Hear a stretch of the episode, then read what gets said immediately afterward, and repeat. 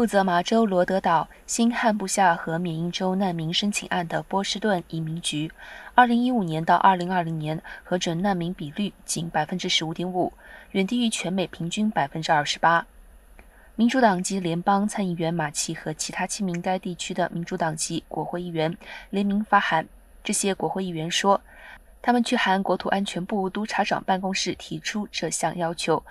主要是受了明州移民权益团体三月发布的报告影响。该报告指出，波士顿移民局办公室核准难民申请案的比率在全美十个办公室中倒数第二。